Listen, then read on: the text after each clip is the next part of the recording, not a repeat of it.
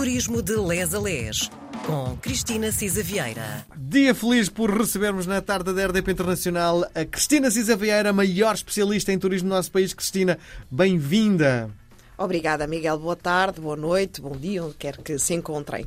Bom, ehm, voltamos ao conceito que, de uma forma muito inteligente, o Turismo de Portugal decidiu encontrar para, de alguma forma, também mostrar as belezas do nosso país. Agarrando em autores de primeira linha da literatura portuguesa, estamos a descobrir o Portugal através dos olhos destes autores. Nos últimos programas temos estado nos Açores e, provavelmente, a maior figura da literatura portuguesa é Vitorino Mésio. Nos Açores, indubitavelmente é. Passámos por outras, não é? Até por os que, tipo, Raul Brandão, não sendo açorianos, escreveram sobre os Açores, sobre a Natália Correia, etc. Mas aquele que eu acho que tem na alma a definição da açorianidade, aliás, conceito que ele próprio criou, é sem dúvida Vitorino Mésio.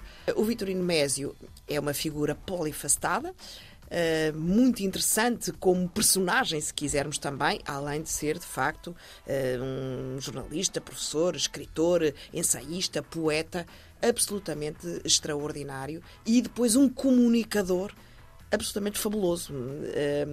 No tempo em que a televisão era a preto e branco, e hoje podemos rever os programas que ele fez desde 69 a 75, o Se Bem Me Lembro, percebemos que ele era um comunicador extraordinário. Mas também, por exemplo, só que um parênteses me dá que pensar, de facto a televisão era a preto e branco e nós gostávamos de coisas, nós, quer dizer, quem, quem estava na altura, de coisas sérias, de coisas uh, eruditas. Uh, eu lembro-me que o meu pai tinha um amigo, o professor uh, José António Batista, que fazia um programa também de comunicação de ciência que era o Cientificamente. Sim. Eu não vi, não é que na altura não, já era nascida, mas de facto permaneceu na memória de muitos dos que o ouviam esta forma de comunicar ciência como esta forma de comunicar literatura.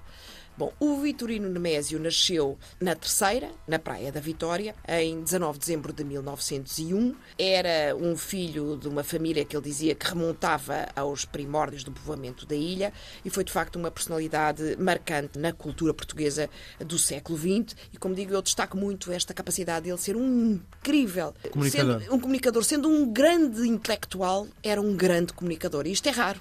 É? Eu acho que é, de facto ultrapassava os jornais e, e os livros, o, o, público eh, que o ouvia era maior do que o público que o lia. Ora bem, ele tem muitas curiosidades. Ele realmente fez os seus estudos primários na, na Praia da Vitória, portanto, na Ilha Terceira, mas era um aluno bastante fracote. A sério? Muito Como fracote. Como é que um fracote dá.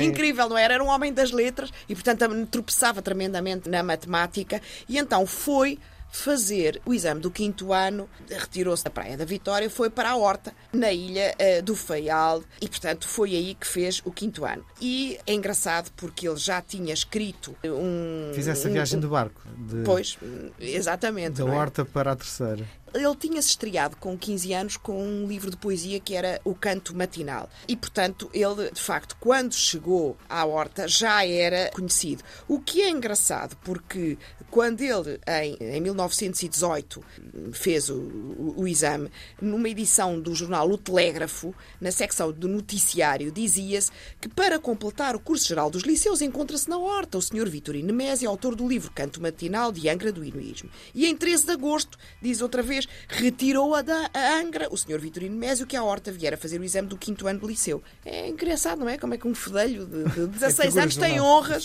tem honras uh, de jornal. Ele foi realmente uma pessoa extraordinária. Ele uh, inscreveu-se primeiro na Faculdade de Direito da Universidade de Coimbra, desistiu e depois entrou no curso de História e Geografia da Faculdade de Letras da mesma universidade e exercia aí funções de revisor de imprensa da universidade. Mas também não era essa a sua vocação. Em 24 abandonou esse curso e matriculou-se em Filologia Românica e em 1930 desaguisou-se com a Universidade de Coimbra, transferiu-se para a Faculdade de Letras e aí veio de facto a concluir a licenciatura e foi contratado para lecionar literatura italiana como professor auxiliar. Mas não foi só em Lisboa, ele de facto passou pela Universidade de Montpellier, portanto em França, depois na Universidade de Bruxelas, onde foi maître de conférence e professor agregado. Em 1939 chegou a professor catedrático da, da Faculdade de Letras de Lisboa, deu aulas em várias universidades, o que é extraordinário. Eh, e não havia ensino à distância. Vamos só fazer um parênteses, Cristina. Provavelmente nesta época época, a Universidade de Coimbra teria mais reputação do que a de Lisboa, não é? Porque, Seguramente. Porque grande parte dos alunos iam, preferiam todos eh, Coimbra, não é? É verdade. E Coimbra era um ensino mais ortodoxo, mais pesado. Eu creio que Lisboa refrescou o ensino de Coimbra. Uh, Mas há facto... quem diga que se ele tivesse mantido em Coimbra, provavelmente não teria concluído uh, o, o ensino superior, não é? Provavelmente isso e seguramente não teria chegado tão, tão, tão longe, diria, porque de facto Lisboa abriu-lhe as portas para o mundo. Esta questão dele dar aulas, inclusive, ela está uh, em Ceará, na Bahia, no Rio de Janeiro. Quer dizer, era um mundo muito mais cosmopolita aquele que se vivia uh, em Lisboa. Uh, em 1965 ele recebeu realmente um prémio uh, nacional de literatura pelo conjunto da sua obra. Em 69 começou esta colaboração regular com a RTP, primeiro semanalmente, um programa de 20 minutos, meia hora, que era Como é que se chamava? Se bem me lembro, se bem me lembro. Hum. e tornou realmente uma figura um, extremamente popular. Aliás, o se bem me lembro ainda é algo que é usado nos Açores. a expressão se bem me lembro.